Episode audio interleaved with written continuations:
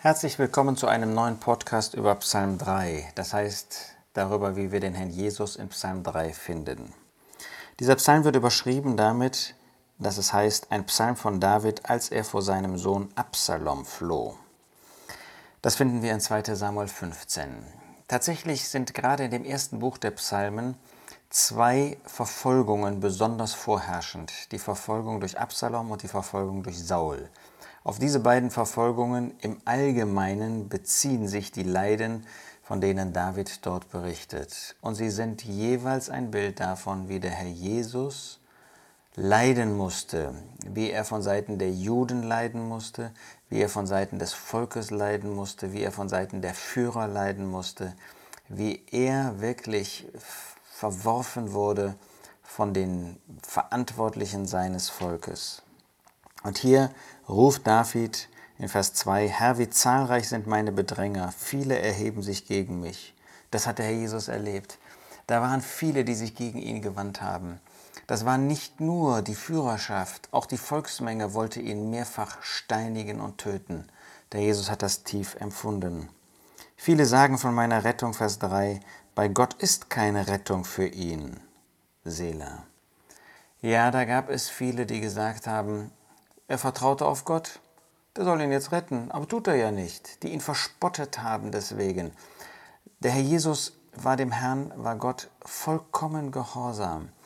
Und Gott ist nicht eingeschritten. Gott hat nicht irgendwie Wunder getan, um den Herrn Jesus vor diesen Leiden zu bewahren, sondern Gott hat geschwiegen, weil er wollte, dass sein Ratschluss ausgeführt wird am Kreuz von Golgatha. Und dazu war es nötig, dass der Herr Jesus durch diese Leiden hindurch bis zum Kreuz ging.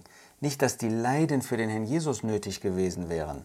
Nein, wir wissen, dass diese Leiden deshalb auf ihn kamen, dass er sie deshalb erduldet hat, damit er uns zur Seite stehen kann, damit er heute Mitempfinden haben kann für uns und in besonderer Weise, das ist ja das große Thema der Psalmen, für den gläubigen Überrest künftiger Tage.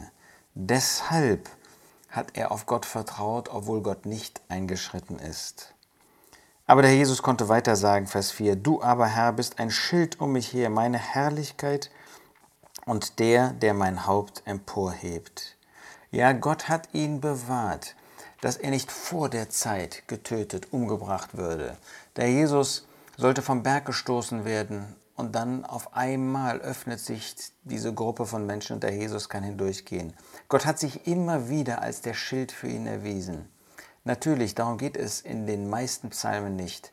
Als Gott selbst sich dann als der heilige Gott abwenden musste von dem Herrn Jesus, weil er Gericht unserer Sünden wegen über ihn brachte, da trifft das in dieser Weise nicht zu. Aber in seinem ganzen Leben war Gott dieser Schild um den Herrn Jesus her, seine Herrlichkeit. Der Herr Jesus wollte nicht seine Größe, seine Schönheit darstellen, sondern er hat in allem Gottes Herrlichkeit offenbart.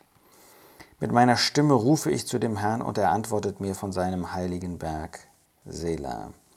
Der Jesus war ständig in Gemeinschaft mit seinem Gott. Was für ein Vorbild für uns. Er, der er der Vollkommene ist, der er selbst Gott ist, hat aber als Mensch diese Gemeinschaft, diese Abhängigkeit mit und von Gott gesucht.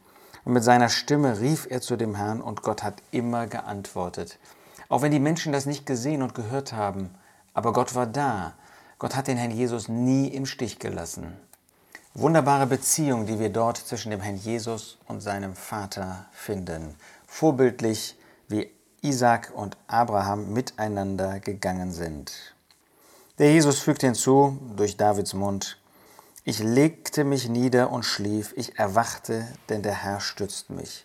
In was für einem Vertrauen hat der Herr Jesus sein Leben zu seinem Vater geführt. Er konnte schlafen, obwohl wir davon nicht viel lesen, in dem Vertrauen, dass Gott ihn bewahrt, dass Gott auf seiner Seite ist. Und wenn er erwachte, das ist ja ein Morgenlied, das wir hier finden bei David, dann stützte der Herr ihn. Ja, jeden Morgen neu hat er ihm diese Kraft und Bewahrung gegeben, die der Herr Jesus nötig hatte. Nicht fürchte ich mich vor Zehntausenden des Volkes, die sich ringsum gegen mich gesetzt haben. Nein, der Herr Jesus, er stand wirklich alleine da. Die Führer hatten ihn verworfen, die Volksmenge rief, kreuzige, kreuzige ihn. Selbst die Jünger haben ihn weder verstanden, noch war, hatten sie den Mut, bei ihm zu bleiben, sie haben ihn verlassen. Er stand alleine vor den Zehntausenden des Volkes, und doch fürchtete er sich nicht. weil er auf seinen Gott vertraute, weil er wusste, dass er bei ihm war und ihn diesen Weg führte, weil er von ihm abhängig leben wollte, weil er ihm gehorsam war. Was für ein Vorbild ist dieser Herr für uns. Ja, wir wollen, die wir viel weniger mit Verfolgung, hier in Deutschland jedenfalls, viel weniger mit Ablehnung zu tun haben, wollen seinem Beispiel folgen und wollen auf ihn sehen, wollen vor ihm anbetend niederfallen und ihn ehren. Ja, er ist es wert, dass wir uns mit ihm beschäftigen. Dadurch werden wir verwandelt in sein Bild. Dadurch bekommen wir Freude und Kraft der Hingabe. Und natürlich, weil wir sehen, dass er der Auferstanden ist, der verherrlicht ist, der das alles hinter sich gelassen hat und jetzt an unserer Seite steht. Du bist nie allein. Niemals.